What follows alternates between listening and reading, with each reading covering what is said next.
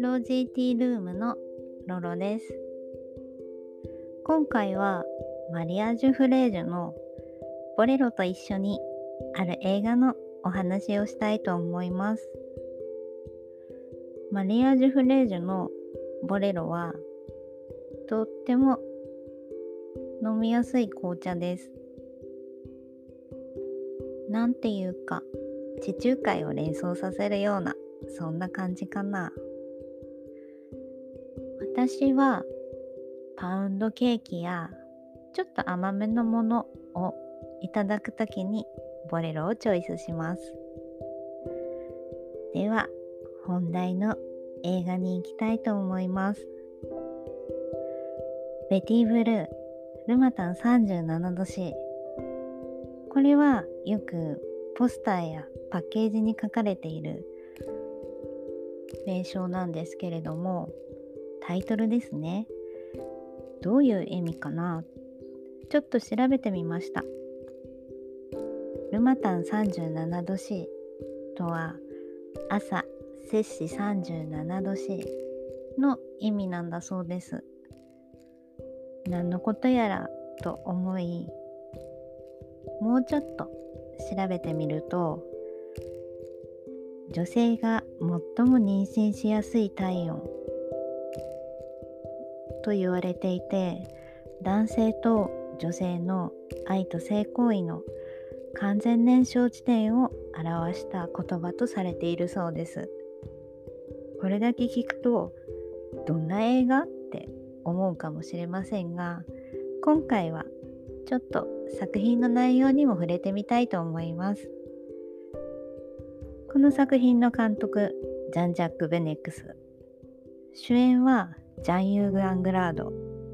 本編ではゾルグという男性の役を演じております。そしてベア・トリスダル。この映画には欠かせないベティの役を演じている女性です。お話は閑散とした海辺のバンガローから始まります。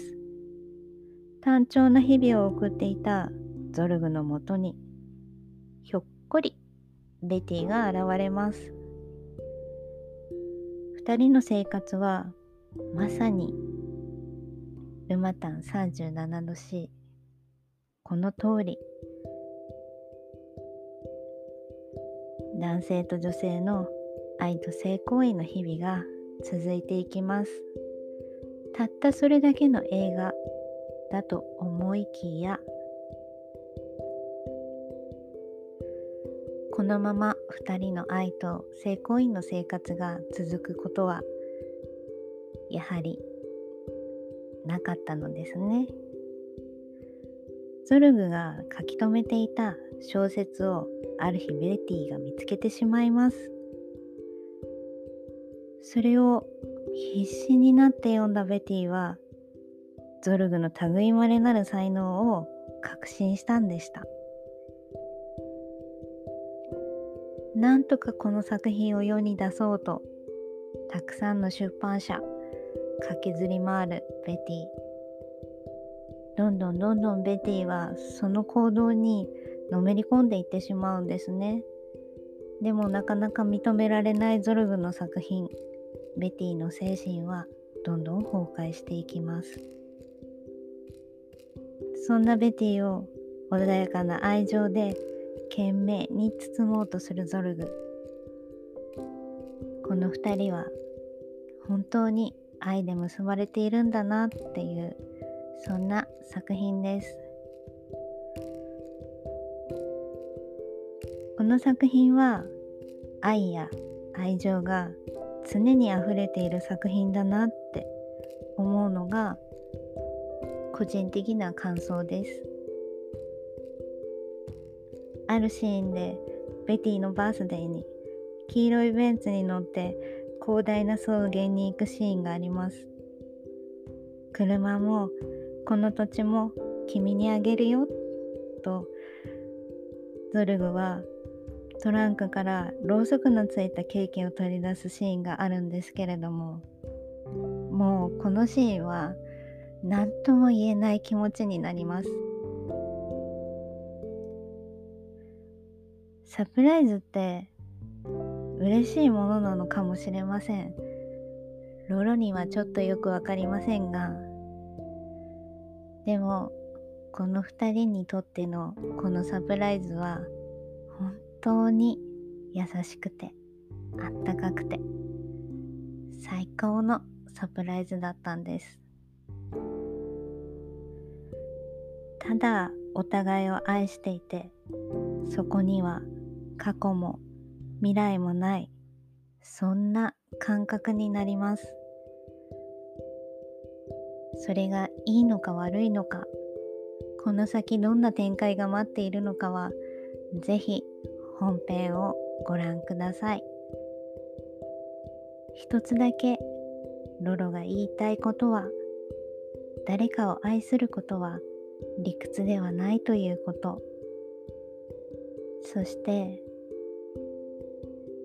世間体とか周りの目とかそういうものを意識していたら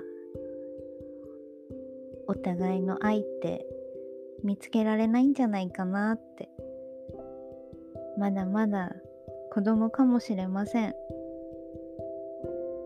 でもロロリもきっとそういう人が現れるんじゃないかなって。その人の過去とか行ってきたこととかそういったものも含めてその人を愛おしいって思える今がここにあることをそーっと自分の胸に語りかけたいと思います。今回はマリアージュフレージュのボレロと一緒に語ってみました。うん。ボレロでよかった。ちょっと重い内容だったのでボレロの爽やかさが何とも緩和してくれました。本来であればこのマリアー・ジュフレージュのボレロは夏に飲むといいんじゃないかなっていう紅茶なんですけれども今日はあえて愛という重いテーマを選んだのでボレロをチョイスしました。では今日はこの辺で終わりにしたいと思います。ロージーティールームのロロでした。また次回お会いしましょう。